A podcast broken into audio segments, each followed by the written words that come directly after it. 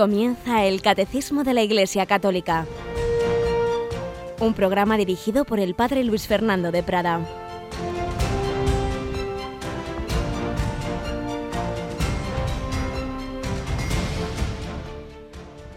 Alabados sean Jesús, María y José. Un cordialísimo saludo, queridos amigos, queridos oyentes, querida familia de Radio María. Aquí estamos un día más para aprender lo que nos enseña la Iglesia, que en el catecismo sintetiza toda la revelación, toda la escritura, la tradición, tantos santos, tantos santos padres, teólogos, la experiencia de almas iluminadas por los dones del Espíritu Santo y el magisterio de la Iglesia, las enseñanzas de concilios, de papas, todo ello está admirablemente sintetizado en esta obra que no debe faltar en ningún hogar católico, pero claro, no de adorno en, un, en, una estantería, sino para irla leyendo, para cuando nos surja una duda ir a mirar ahí, el primer sitio, antes que preguntar a este o al otro, pues miremos el catecismo, que tiene buenos índices y en cualquier tema pues nos va a iluminar. Que luego no acabamos de entender, vale, entonces ya preguntamos, pero no seamos vagos, comencemos por mirar el catecismo. Aquí tenemos con nosotros a Yolanda Gómez. Buenos días, Yoli. Muy buenos días, padre. Este catecismo que tú llevas años aquí en Radio María oyendo explicar ya diversos directores que espero que ya te lo sepas muy bien. Y va a ser que no. bueno, siempre hay que saberlo mejor, poco a Poco. Poquito a poquito. Muy bien, pues hoy vamos a seguir con este tema del pecado original, pero primero como como solemos, vamos a, a recibir alguna enseñanza testimonial. Hoy vamos a volver a nuestro querido padre José Julio con una historia, creo que hoy nos va a tocar también el corazón, realmente conmovedora. Vamos con ella adelante.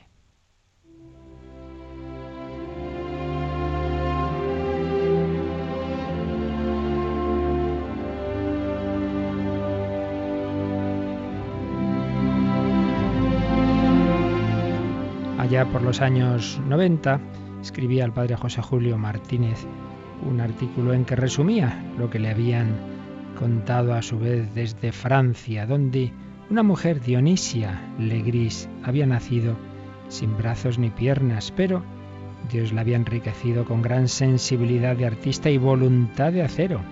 Una mujer que se hacía llevar por varias ciudades para dar conferencias que conmovían a los oyentes, invitándoles a pensar en Dios. En ella resaltaban dos bellas actitudes cristianas y que en Radio María también queremos fomentar, la esperanza y la alegría. La esperanza y la alegría. Y esta mujer, Dionisia Alegris, publicó un libro titulado Nacida como cualquier cosa. Pues bien, movida por su interés hacia instituciones benéficas que ofrecen acogida y ambiente familiar a personas discapacitadas, Dionisia se enteró de que en un pueblo llamado San Félix, Villadeix, existía un hogar con 20 sordomudos ciegos que atendía el hermano Tomás, que también él había nacido discapacitado hacía 60 años. Tanto él como sus pupilos se comunicaban entre sí con otras personas mediante el sistema braille. Estos discapacitados no se resignaban a quedar sumidos en una noche de oscuridad absoluta o en un silencio de camposanto deseaban participar lo más posible en la vida de los demás. Tenían afinadísimo el sentido del tacto, les gustaba andar, trabajar, recibir visitas, recoger noticias, comentarlas, hacer deporte. Un día les llega la noticia de que en cierto país centroeuropeo una madre ha matado a su bebé recién nacido al verlo sin brazos. Uno de los sordomudos ciegos comenta, esta madre ha juzgado que vivir discapacitado es desgracia mayor que morir. Todos comprenden el comentario y cada uno piensa en su propia discapacidad.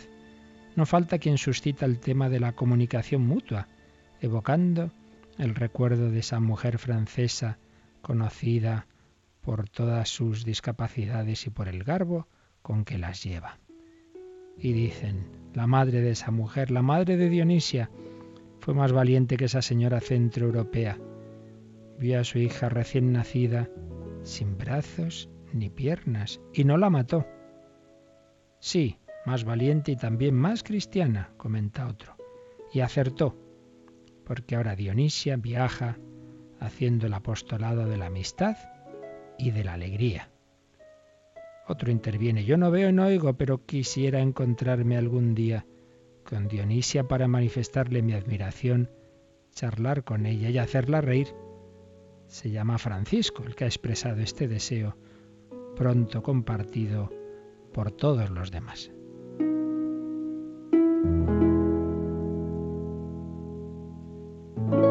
Pero es Dionisia misma la que se adelanta y de acuerdo con el hermano Tomás va a estar con los sordomudos ciegos. En aquel impresionante encuentro la visitante no tenía manos para estrechar las de sus visitados ni podía darles un abrazo. Ellos no la veían, pero los espíritus se comunicaban y el encuentro resultó cordialísimo.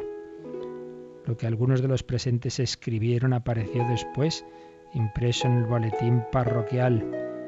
Y al padre José Julio se lo enviaron y resumía lo que ahí aparecía escrito. Escribía este sordomudo Francisco. Nos sentíamos emocionados. Ella nos dijo que se alegraba mucho de conocernos. Para mí tuvo un rasgo emocionante. Con aquel pequeñísimo principio de brazo que le asomaba por el hombro, me escribió todo mi cariño. Yo pensé, gracias Dios mío por haber podido conocer a mi amiga Dionisia. El hermano Tomás escribe, nos pareció encontrarla tan feliz como lo somos nosotros. Su alegría de vivir, su buen humor, su sonrisa, fue lo que más nos impresionó a los sordomudos ciegos. No veíamos nada de eso, pero todo eso lo sentíamos. Claudio comentó que él tenía la vocación de la valentía, de una valentía enorme frente al sufrimiento. Y Marta añadió, Dionisia está más disminuida que yo y es más valiente que yo. Dionisia le dijo sonriendo, Os admiro y os quiero mucho. Y añadió, Qué precioso este encuentro, mis queridos amigos, sin vista ni oído. Precioso para mí, que soy vuestra amiga sin brazos ni piernas. Yo me siento necesitada de vuestra alegría, de vuestra amistad y sobre todo de vuestra oración. La vida es bella, sí, pero muchas veces es agotadora. Recorro Francia para sembrar alegría, para animar a miles de corazones, para consolar a miles de madres. Sí, os necesito para mantenerme firme. El hermano Tomás le respondió, también nosotros, querida Dionisia, también nosotros necesitamos de tu alegría, de tu amistad, de tus oraciones es que algunas veces entre nosotros mismos nos tratamos de cualquier manera. Bernardo, con sus 47 años de silencio y noche, inmóvil en un sillón, nos preguntó, ¿qué edad tiene Dionisia? 58 años. ¿De qué color tiene el cabello? Blanco, pero hace que se lo tiñan. Entonces Bernardo sonriendo, ah, las mujeres no quieren llevar archivos del tiempo pasado. El hermano Tomás insistió en sus notas. Lo que nos importa retener es esta victoria que nos permite seguir viviendo, la victoria de la vida sobre el dolor. Nosotros, privados de la vista y del oído, vivíamos sencillamente nuestro heroísmo de cada día, de cada minuto. La vivienda de los sordomudos ciegos era la vivienda de los desventurados. Y por eso mismo la vivienda donde mejor suenan las bienaventuranzas pronunciadas por Jesús Vivimos pues en el corazón mismo del misterio de las bienaventuranzas. Dionisia, cuando nos hablaba, aludía a ver, aludía a escuchar las claridades del mundo, los montes, los mares, los cielos y las sinfonías del mundo, las músicas, los discursos, los cánticos, le iluminaban el corazón. Y mirando a lo que poseía, exclamaba, ¡qué suerte tengo! Nosotros, en cambio, aludíamos a caminar, trabajar, poseer íntegros brazos y piernas y decíamos también, qué buena suerte me ha tocado. Así, aquel encuentro calificado por Dionisa como maravilloso, les recordó a todos que mirar lo que Dios nos ha dado y agradecerlo es mejor que lamentarnos por lo que no tenemos. Y precisamente esta mirada agradecida es la mirada propia de la gente buena.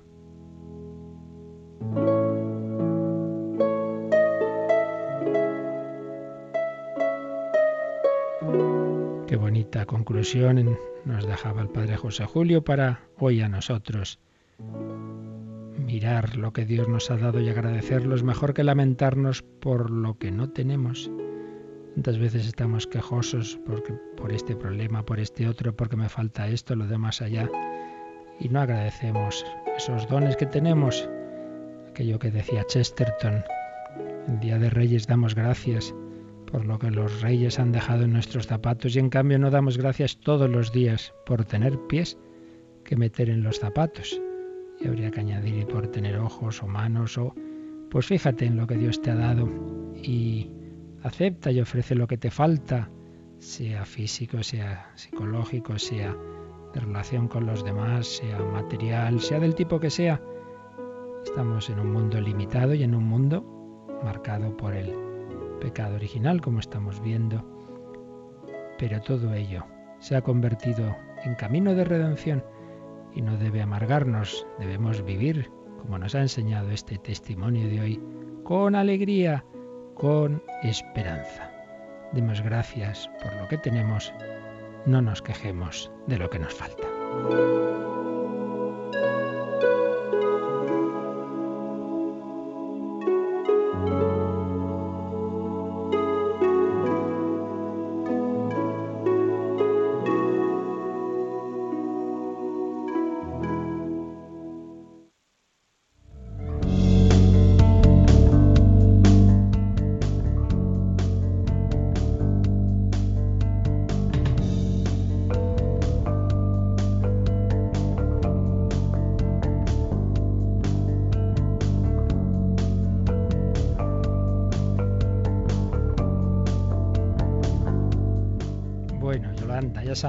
Quejes del director, por ejemplo, ni cosas de estas. ¿eh? no, no, hay que aprender muchísimo y dar gracias, como ha dicho. Claro que sí. Pues vamos adelante en ver en ese, ese origen de ese sufrimiento que a muchos les aparta de Dios y que a otros en cambio les santifica porque saben unirlo a la cruz de Cristo. Todo eso tiene que ver con esa primera batalla de la humanidad que hemos estado estos días comentando, ese primer pecado. El primer pecado del hombre es el apartado que terminamos de ver el último día y pasamos a otro apartado dentro de este mismo tratadito del pecado original, un apartado que se titula Consecuencias del pecado de Adán para la humanidad.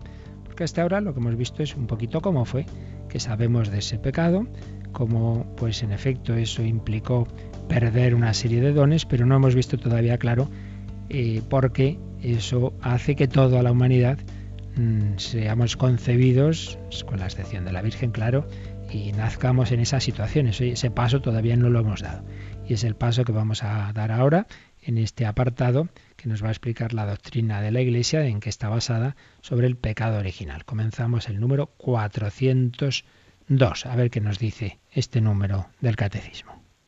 Todos los hombres están implicados en el pecado de Adán. San Pablo lo afirma. Por la desobediencia de un solo hombre, todos fueron constituidos pecadores. Como por un solo hombre entró el pecado en el mundo, y por el pecado la muerte, y así la muerte alcanzó a todos los hombres, por cuanto todos pecaron. A la universalidad del pecado y de la muerte, el apóstol opone la universalidad de la salvación en Cristo. Como el delito de uno solo atrajo sobre todos los hombres la condenación, Así también la obra de justicia de uno solo, la de Cristo, procura a todos una justificación que da la vida. Son tres citas eh, que usa aquí este número del catecismo, las tres de San Pablo y las tres del capítulo 5 de su carta a los romanos. Es el texto clave del Nuevo Testamento sobre el pecado original. Ese primer pecado no fue simplemente un pecado que cometió una persona, sino que tiene que ver con toda la humanidad. Todos somos, la humanidad lo vimos en un número anterior del catecismo, entonces formamos una unidad, somos, somos una familia, por así decir.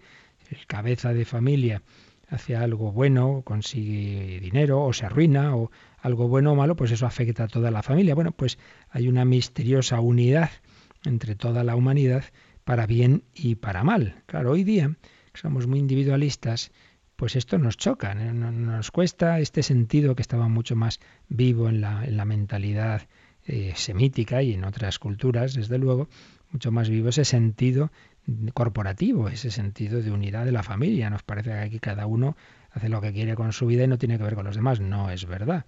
No es verdad, nadie somos lo que somos si no fuera por todo lo que hemos recibido, no solo, por supuesto, empezando por la propia vida que hemos recibido de nuestros padres y recibimos una herencia genética que está ahí, de nuestra familia, sino en todos los demás sentidos, empezando por la lengua, la cultura, en fin, tantas y tantas cosas que todos recibimos para bien y para mal, repito.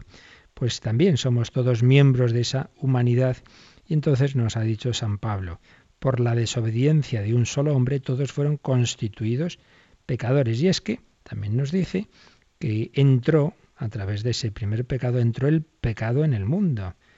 Y por el pecado, la muerte. Lo hemos visto en días anteriores, como Dios había eh, constituido al hombre en ese estado de gracia, en ese estado de santidad, estaba en una, en una estupenda relación con Dios, en una gran intimidad con Él, y armonizado en sí mismo su cuerpo y su alma y por eso mismo pues con ese regalo de que no tuvieran que separarse de una manera dramática el cuerpo y el alma como nos va a ocurrir ya después a nosotros por la muerte, sino que en la unión con el principio vital, el último que es Dios nuestro Señor, hacía también que ese ser humano pues quedara tuviera esa unidad interior y que pudiera pasar a la visión beatífica sin pasar por ese desgarrón de la muerte. Una vez que ya el hombre se separa del principio vital, del principio divino, se separa de Dios.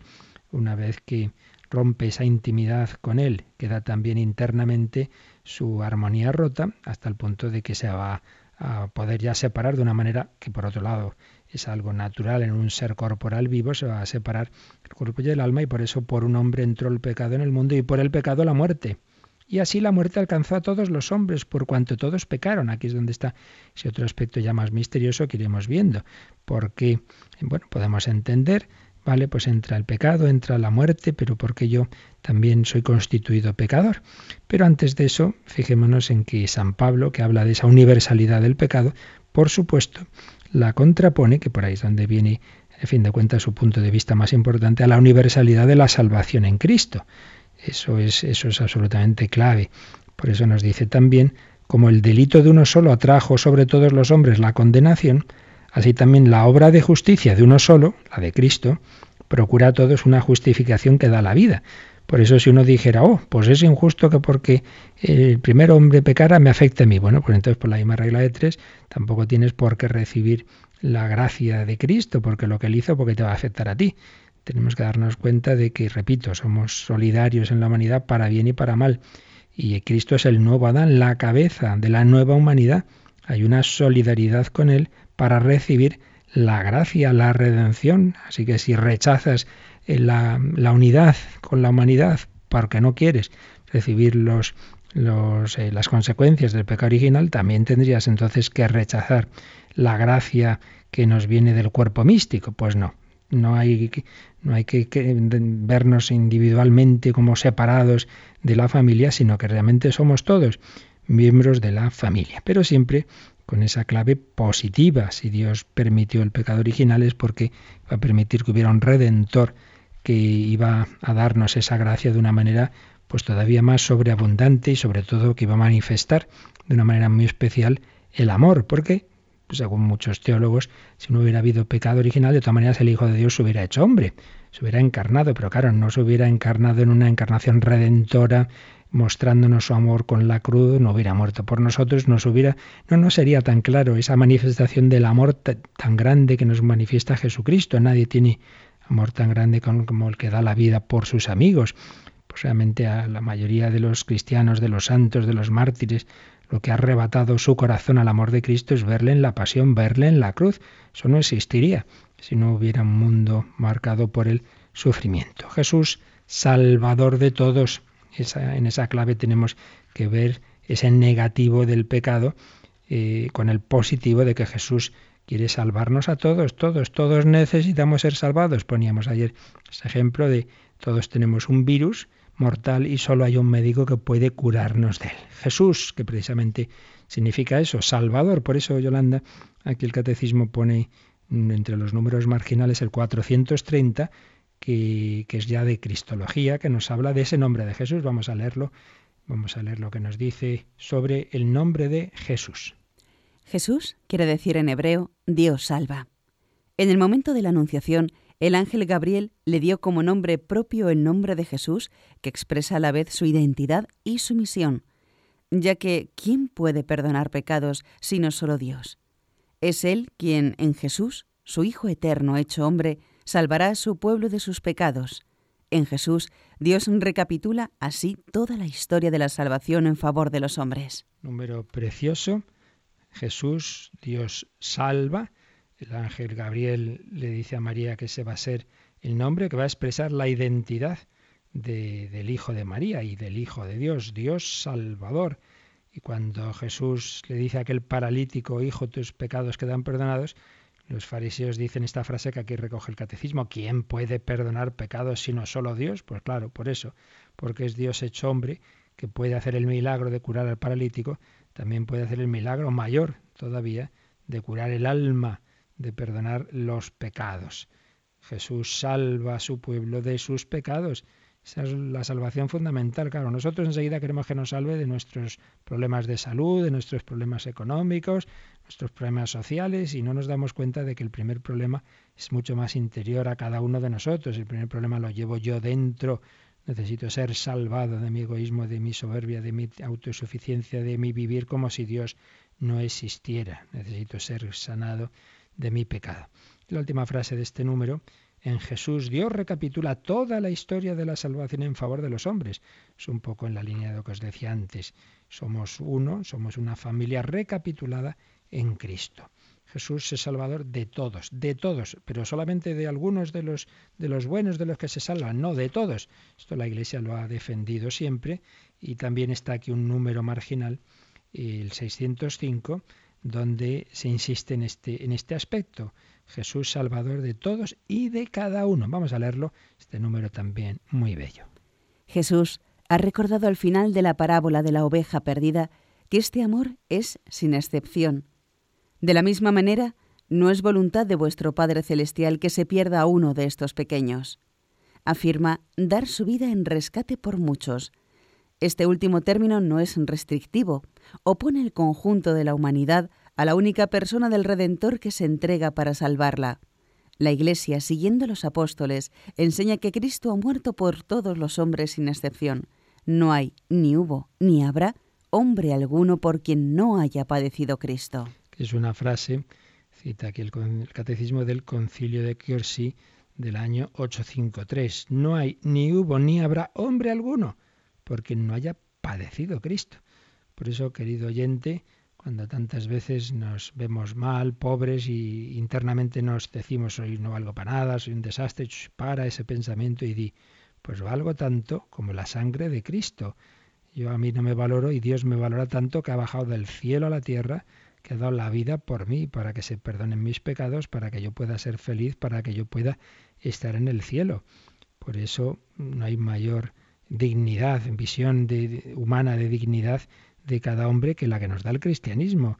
Tú vales la sangre de Cristo, eres ese tesoro del corazón de Dios. No es voluntad del Padre que se pierda ni uno de estos pequeños, ni uno. Fijaos, nuestro mundo tendemos a mirar las cosas en grandes números, en estadísticas. Bueno, lo importante es que la mayoría sí, aunque otros no, no, no, no.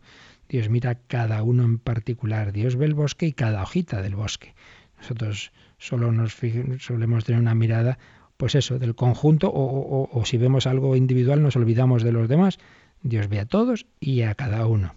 El Hijo de Dios ha muerto por todos y por cada uno. Así pues, número este 402, mm, basado en la doctrina de San Pablo, que es clave en todo este tema del pecado original. Hay que recordar lo que veíamos cuando, cuando fuimos leyendo los números sobre la interpretación de la Sagrada Escritura, y es que hay que verla siempre como una unidad que recordar que la Biblia tiene eh, los autores humanos, que son muchos, muchos, muchas manos en tantos libros del Antiguo y del Nuevo Testamento, pero todos ellos tienen una inspiración de un único autor, el autor divino. Y por ello, para entenderla bien, hay que verla en su unidad, porque lo que dice el Génesis se va a entender mejor desde lo que dice San Pablo y viceversa. Y, y lo mismo pues con todos los demás libros del Nuevo y del Antiguo Testamento. Por eso, lo que nos dice San Pablo en la carta a los romanos va a iluminar ese relato del Génesis que no llegaba a, esa consecuencia de que ese pecado de Adán nos ha constituido a todos en, pecadores. Esto lo va a afirmar San Pablo meditando en la redención de Cristo y no por influjo, como algunos dicen, de, libros apocalípticos judíos. Eh, en esos no, no, no se encuentra la afirmación de que Adán nos haya constituido en pecadores. En ese mundo judío, a Adán sí se le atribuye el origen del mal, el origen de la muerte, incluso de una tendencia al mal en el corazón del hombre, pero no el hecho de que nos haya constituido en pecadores, como dice San Pablo. Todos pecaron porque por la desobediencia de un solo hombre fueron constituidos pecadores los que eran muchos, constituidos, catistemi, constituir, un verbo que, emplea San Pablo para expresar que fuimos hechos pecadores en Adán. Pero esta doctrina, repetimos, del pecado original es el reverso de la buena noticia de que Jesús es el Salvador de todos los hombres. Por ello es realmente una doctrina propia del cristianismo, no, no del mundo judío. Es una, escribió el teólogo y cardenal Casper, que la doctrina del pecado original es una de las mayores contribuciones a la historia del espíritu. Por ello se fue, en, como, tantas cosas en, en la Iglesia, se fue tomando conciencia poco a poco de, esta doctrina, de esta verdad. Si hacemos un brevísimo resumen de cómo se va formando esta doctrina siguiendo la, síntesis que hace el teólogo Eduardo Vadillo, pues en primer lugar este el paso que hemos visto estos días anteriores, el relato del capítulo 3 del Génesis, que nos muestra esa relación entre la muerte y las actuales tribulaciones que tenemos los hombres y ese primer pecado. Más allá del lenguaje y de las imágenes, ya hemos dicho muchas veces que es un lenguaje simbólico sin duda, pues más allá de, todo eso eh, está esa, esa enseñanza, esa, enseñanza eh, de, esa relación entre, entre ese primer pecado, esa, esa acción libre y deliberada de los hombres eh, y el mal que hay en el mundo. Dios no ha creado el mundo malo, es lo que sobre todo quiere enseñarnos el autor del Génesis, sino que todo empieza ese primer, ese primer pecado, luego viene esa proliferación de los males, veíamos ayer ese río de pecado que va creciendo. Luego hay textos como Eclesiástico 25-24 y Sabiduría 2-23, donde se indica de una manera más explícita la relación entre aquel primer pecado y la situación de muerte del hombre. Por ese pecado entró la muerte en el mundo. Pero el salto fundamental se da ya en el Nuevo Testamento, como decíamos. Ahí aparece Jesús como el Salvador y Redentor de todos y se le contrapone a Adán como comienzo de una nueva humanidad. Y esto es lo que lleva a San Pablo a profundizar en que por el pecado de Adán toda la humanidad ha sido constituida pecadora. Además de, de los textos que hemos visto de la carta a los romanos, pues habría que ver la primera Corintios, capítulo 15, 21 y siguientes y Efesios 2.3. Cristo es el Salvador de todos. Se habla de un influjo real del pecado de Adán sobre cada uno y se advierte que ya en el nacimiento estamos enfrentados a Dios, de manera que necesitamos la salvación de Cristo. Siempre en la de la Iglesia, este es el primer paso, pues que nos dice la Sagrada Escritura. Lo segundo que mira siempre la teología es lo que llamamos los santos padres, esos primeros autores de los primeros siglos, pues en cercanía con los apóstoles que han recibido la doctrina, la tradición, la han interpretado desde la luz que recibían del Espíritu Santo y la Iglesia entiende que cuando ellos, sobre todo si entre ellos hay una unanimidad, pues es sin duda un signo de de la correcta interpretación de la revelación. Pues bien, los santos padres fueron subrayando cada vez más la relación entre el pecado de Adán y el nuestro. Pues ahí podríamos hablar ya del mismo San Ireneo, de Tertuliano, de San Ambrosio, etc. Pero sobre todo, la figura clave en este tema del pecado original es San Agustín, y como suele ocurrir muchas veces, pues precisamente en respuesta a errores que se estaban produciendo, concretamente a la negativa de Pelagio, aquel, monte, aquel monje que era muy, muy voluntarista, que pensaba que por las propias fuerzas uno puede conseguir todo, ¿no? Sin la gracia de Dios. Entonces Pelagio negaba que la muerte fuera consecuencia del pecado, pensaba que ese primer pecado simplemente fue un mal ejemplo, pero no que nos afectara a todos, no que estuviéramos todos heridos por el pecado y necesitados de la gracia de Cristo. Entonces, frente a estas ideas, San Agustín pues sistematizó la enseñanza de la Iglesia, teniendo muy presente también esa praxis de que se bautizaba a los niños. También luego, frente a otro autor, Juliano de Clana, profundizó en lo referente a la concupiscencia. En el fondo, para los que negaban el pecado original, pues no acababan de creer tampoco que hubiera habido al principio de la historia una elevación del hombre a la gracia de Dios, ni un comienzo del mal por la libertad del hombre. El caso es que San Agustín tiene que trabajar mucho este tema y lo importante ya no solo es que lo diga San Agustín, es que concilios de Cartago, de Cartago el segundo de Orange, que recogieron lo esencial de la doctrina de San Agustín. Luego ya esto es un tema que más o menos va a quedar tranquilo hasta la reforma protestante.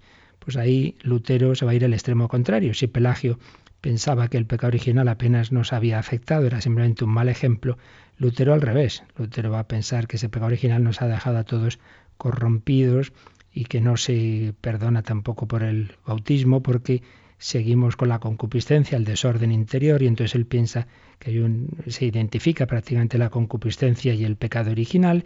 Entonces está el concilio de Trento. El concilio de Trento que tiene que tener ese equilibrio ante errores extremos, porque estaba por un lado este extremo de Lutero, que como digo acentúa mucho el daño del pecado original, pero también estaban algunos humanistas de tipo también pelagiano, que pensaban que no, que el hombre por sus fuerzas lo puede todo, por ni una cosa ni otra. El concilio va a tener que precisar la, verdad sobre el pecado original, sobre su transmisión por generación, que no es un, simplemente un mal ejemplo, eh, que no se identifica con la concupiscencia, etc. Y luego ya vamos a nuestros tiempos en los que el individualismo liberal ilustrado pues se va a reír de toda esta doctrina o lo va a reinterpretar simplemente como la finitud de la criatura. Bueno, somos todos finitos y bueno, eso es el mal, ¿no?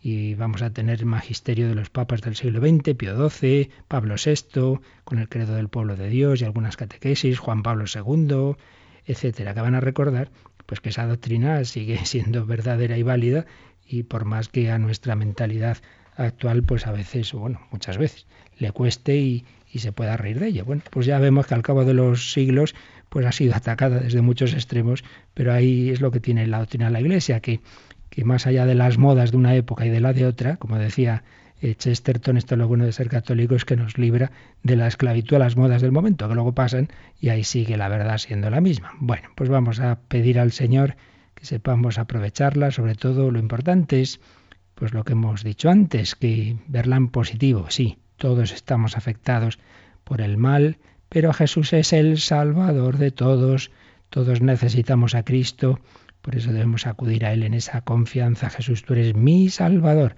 Qué bonita aquella canción que oíamos en, la vigilia juvenil de la Jornada Mundial de la Juventud de Río de Janeiro, de este hombre que se había estado un tiempo apartado de Cristo y luego se había acercado a él, Matt Mayer, que la cantaba ante el Santísimo expuesto y ante el Papa Francisco, Señor, te necesito, Lord, I need you. Vamos a decírselo a Jesús, nuestro Salvador.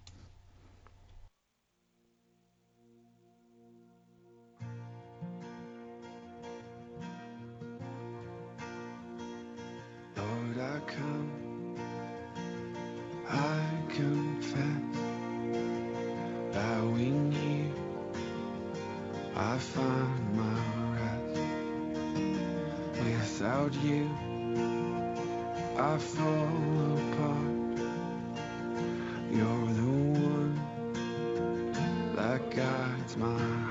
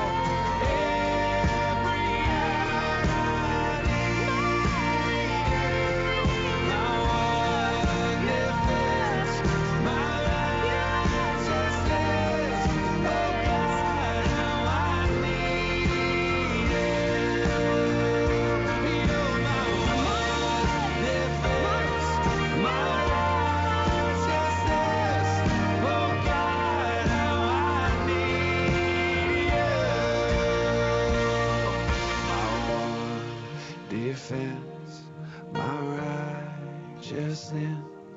Oh God, how I need you. Están escuchando el Catecismo de la Iglesia Católica con el Padre Luis Fernando de Prada. Pues sí, Señor, te necesito, te necesitamos, te necesitamos como Salvador universal de todos y de cada uno. Pues vamos a seguir a ver qué nos dice el siguiente número sobre este nuestro Salvador, de qué nos salva Jesús, número 403. Siguiendo a San Pablo, la Iglesia ha enseñado siempre que la inmensa miseria que oprime a los hombres y su inclinación al mal y a la muerte no son comprensibles sin su conexión con el pecado de Adán y con el hecho de que nos ha transmitido un pecado con el que todos nacemos afectados y que es muerte del alma. Por esta certeza de fe, la Iglesia concede el bautismo para la remisión de los pecados, incluso a los niños que no han cometido pecado personal. Así pues, inmensa miseria que oprime a los hombres, inclinación al mal, la muerte, todo eso que tenemos, dice aquí el catecismo, digamos como un primer paso de, de esta doctrina es que la Iglesia fue viendo de que no se puede entender sin conexión con ese primer pecado y con el hecho de que ese pecado nos ha afectado, se nos ha transmitido, todos nacemos, somos concebidos afectados por ese pecado que es muerte del alma. ¿En qué sentido? Pues en el sentido de que la humanidad había sido elevada gratuitamente, no tenía por qué haber sido así, pero así fue, a la gracia de Dios, a la amistad con Dios, y se ha roto esa amistad, se ha roto esa, esa- ese ser concebido que hubiera sido de esa manera, en, esa amistad con Dios, pues no, ya nacemos en esa separación de Dios. Podemos decir que cuando uno es concebido está bajo el influjo de Satanás. Por eso la Iglesia bautiza a los niños cuanto antes, para que cuanto antes entren en el reino de Dios, en el dominio de Dios, salgan del dominio del príncipe de este mundo. Pero aún no han hecho ningún pecado personal, no, pero están bajo ese príncipe del mundo, que no es ningún cuento, como ya vimos en días anteriores. Entonces, cuanto antes hay que darles esa gracia divina, el ponerles bajo, bajo el reino de Jesucristo. Evidentemente ya sabemos que hay alguien, por lo menos una persona, que, que no es concebida, que no fue concebida en esa situación de dominio de Satanás ni, ni en pecado, que es la Virgen María, que también ha sido salvada y redimida, pero preventivamente. A otros se nos salva después de que ya estamos en esa situación de pecado, se nos perdona, pero a María impidiendo que esté nunca en esa situación. El caso es que el camino ordinario, luego Dios tendrá sus caminos extraordinarios, pero el camino ordinario para recibir esa gracia de Dios y ese ser salvados del, de- del pecado y del dominio de Satanás, el primer exorcismo realmente que, que todos en nuestra vida recibimos es el bautismo. Esto ya lo hemos explicado más de una ocasión y no solo aquí, sino también en otros programas, que el bautismo incluye un exorcismo. Cuando se unge con el, el óleo de los catecúmenos hay una oración para pedir ser liberados del influjo de Satanás. Vamos a ver cómo aquí el catecismo tiene dos números marginales que nos cita. Uno, el 2606, nos habla del grito de Jesús, que dice que viene a ser como un resumen, cuando Jesús muere en la cruz, ese grito final, ¿verdad?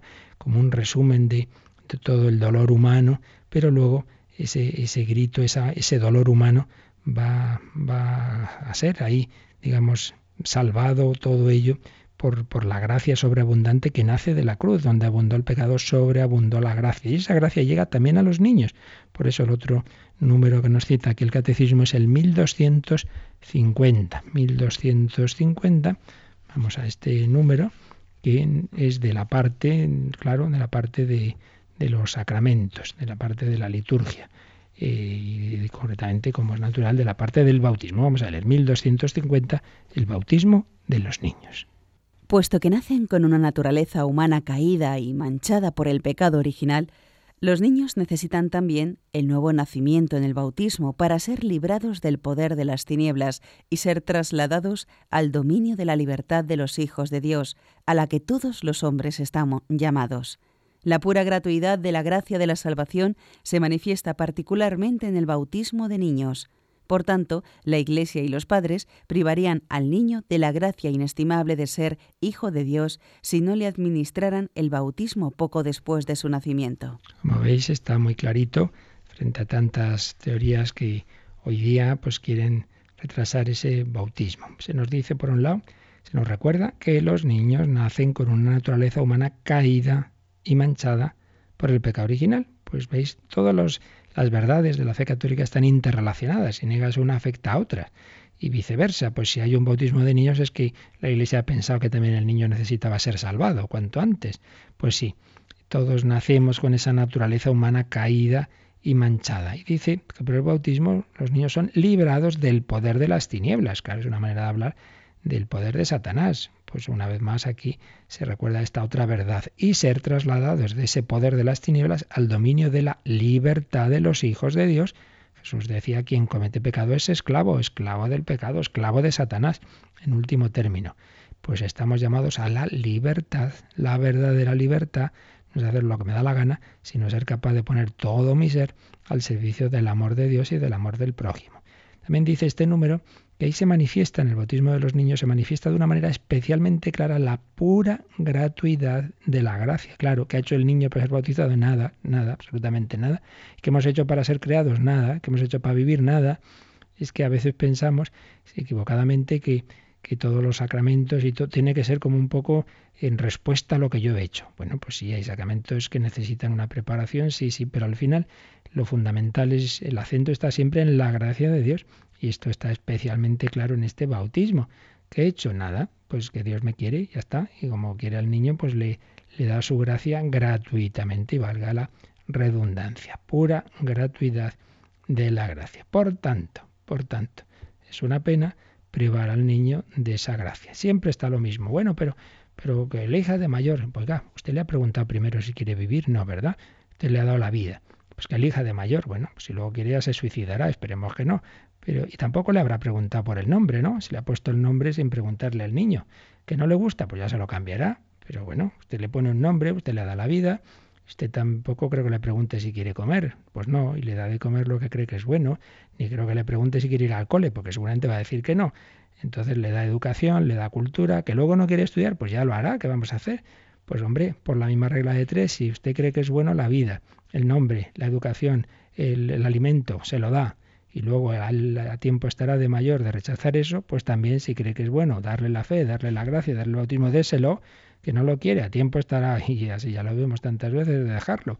Por tanto, es una argumentación pues que ya vemos que no es muy coherente el aplicar solamente al tema religioso lo de que ya de mayor haga lo que quiera, porque eso no se aplica a todo lo demás, curiosamente, que también es opcional, porque va a tener que tener este nombre o esta educación o esta lengua pues le da lo que usted cree que es bueno y luego pues él ya verá qué es lo que tiene que hacer. Así pues, hemos puesto ya un poco, vamos poniendo poco a poco en este tema complejo los fundamentos, los fundamentos eh, bíblicos y dogmáticos y de la tradición de la Iglesia sobre este dogma del pecado original. Seguiremos viéndolo mañana, pero bueno, mañana o el día que nos toque, mañana tenemos un programa especial, pero eh, antes de acabar hoy vamos a, leer la síntesis, digamos, los puntos clave de, esta doctrina que iremos eh, viendo, como digo, con más calma, tal como la sintetiza eh, el teólogo padre José Antonio Sayés en, en, cinco puntos. Primer punto, ha habido un pecado histórico.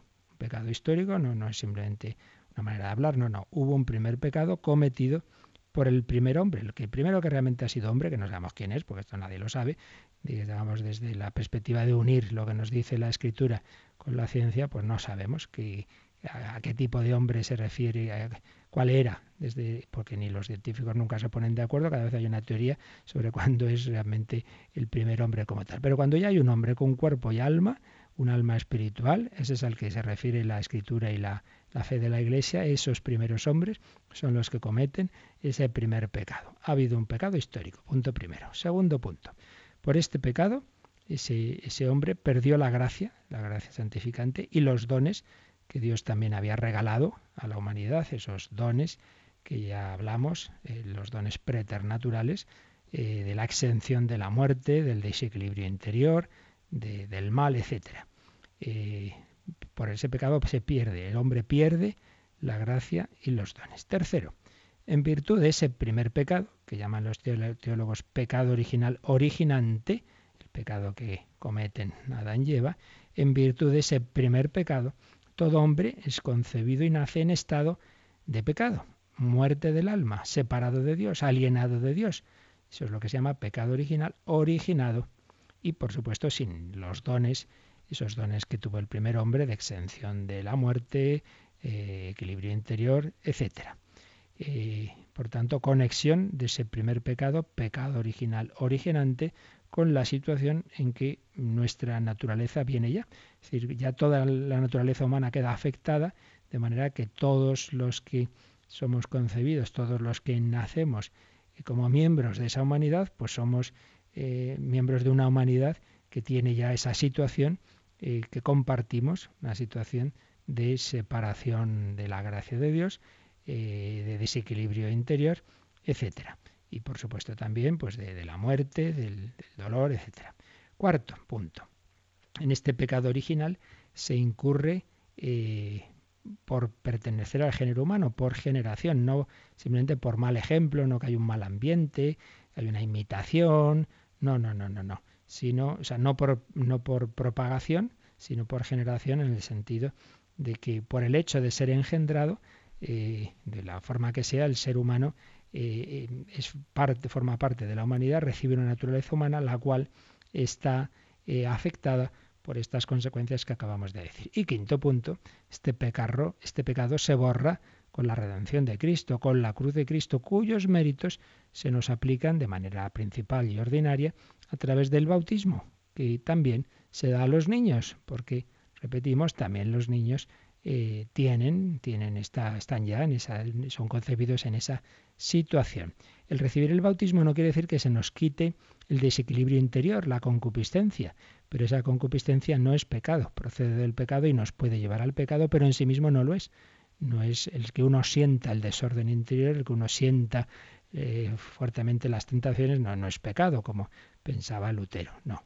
Dios permite eso, pero decimos en el Padre Nuestro, no nos dejes caer en la tentación, pero no decimos que no tenga tentaciones. Son los cinco puntos clave que hay que recordar, que iremos explicando en próximos días. Muy bien, pues lo dejamos aquí y vamos a meditar un poquito todo esto. Vamos a pedir a Jesús que siempre nos mire con misericordia, que nos salve a todos y cada uno pues de nuestros propios pecados también.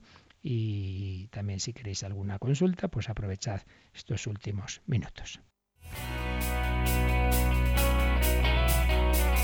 Participa en el programa con tus preguntas y dudas.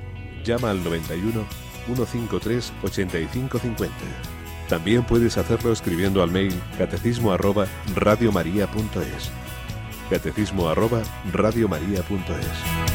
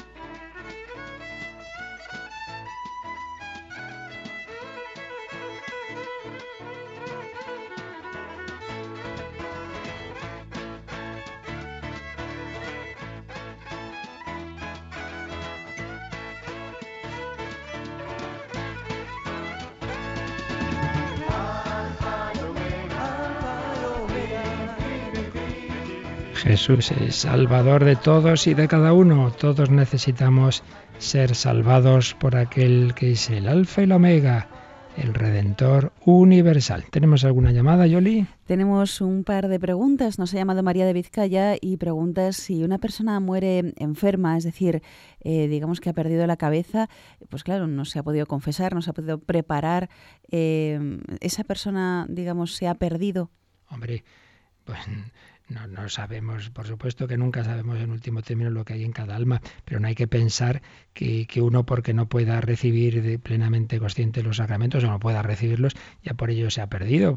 Para empezar, esa persona antes de entrar en esa situación, pues porque iba a estar en pecado, podía estar naturalmente en la amistad de Dios, en la gracia de Dios, y por tanto si ha perdido la conciencia y no puede confesarse, tampoco puede pecar, tampoco puede entrar en esa situación de pecado. Por ello, no, no, no hay que preocuparse, no hay que preocuparse por ello. Que siempre el ideal, desde luego, sería recibir los sacramentos, pues sí, es el ideal, pero muchas veces es imposible. También cuando hay un accidente, una muerte repentina. Por eso lo que hay que hacer es estar siempre en la amistad de Dios, la gracia de Dios. Los sacramentos en la última hora digamos, son una ayuda, pero lo esencial a fin de cuentas es que uno viva en esa amistad con Dios. Por tanto, en cualquier caso, no hay que pensar que porque uno no pueda recibir bien los sacramentos, que luego, de todas maneras, actúan, ¿eh? igual que el bautismo, el niño no se entera y la gracia de Dios actúa, pues lee también la santa unción y la absolución bajo condición y la indulgencia al moribundo, eso por supuesto. ¿Qué más? Pues sobre el bautismo nos pregunta Puri de Vigo, dice que tiene a sus nietos en bautizar y pregunta que si ella les bautiza sin permiso de los padres, si eso vale.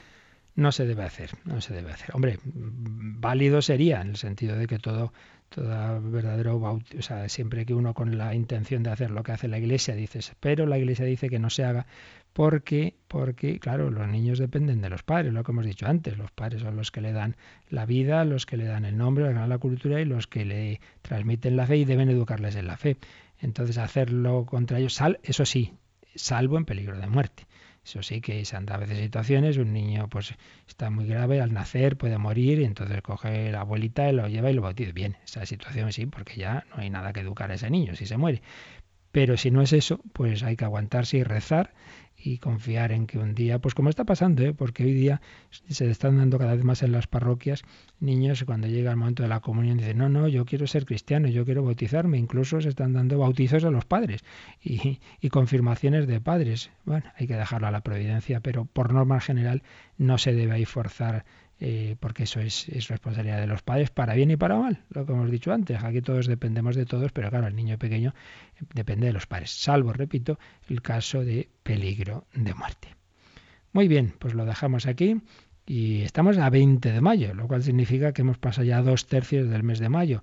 Y os lo digo por un lado porque seguimos invocando a la Virgen María Seguimos en nuestro mes de mayo. ¿A qué hora hacemos nuestras oraciones del mes de mayo, Royolanda? ¿Lo recordamos? Lo, pues las rezamos después de la oración de vísperas, hacia las ocho menos cuarto de la tarde. Ocho menos cuarto, pero estamos también en vísperas de Pentecostés. ¿Y a qué hora hacemos el decenario al Espíritu Santo? Pues el decenario por la mañana, después de la hora intermedia, hacia las doce y veinte, más o menos. y veinte de la mañana. Y estamos también en, en ese Ecuador, bueno, ya hemos pasado el Ecuador, nos queda un tercio de nuestra campaña de mayo. Vuelvo a agradecer la respuesta tan buena que ha habido a la maratón. Estoy esperando ya los últimos datos económicos, pero sí puedo deciros que ha habido más de 100.000 euros de donativos que podremos enviar a esas naciones más necesitadas, sobre todo de África, para que ayudar a que Radio María nazca ahí. Pero recuerdo que nos queda estos 10 días de mayo para la campaña de mayo ya no ya también de España, porque también aquí no con la misma miseria como es natural, pero también aquí necesitamos mucha ayuda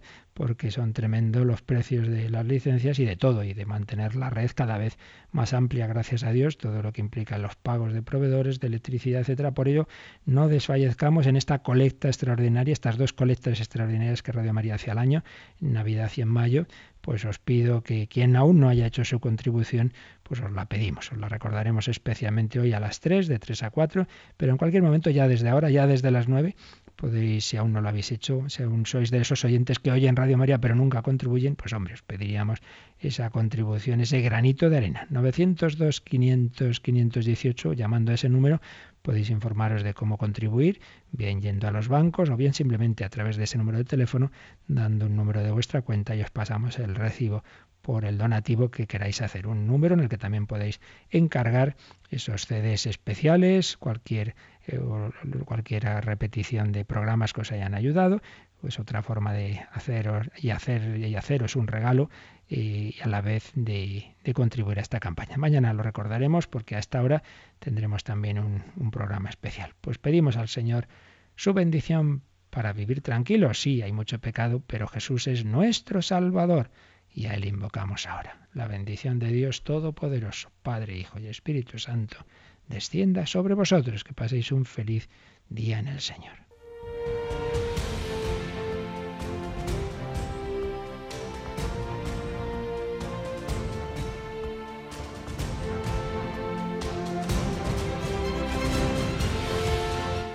Han escuchado en Radio María el Catecismo de la Iglesia Católica un programa dirigido por el Padre Luis Fernando de Prada.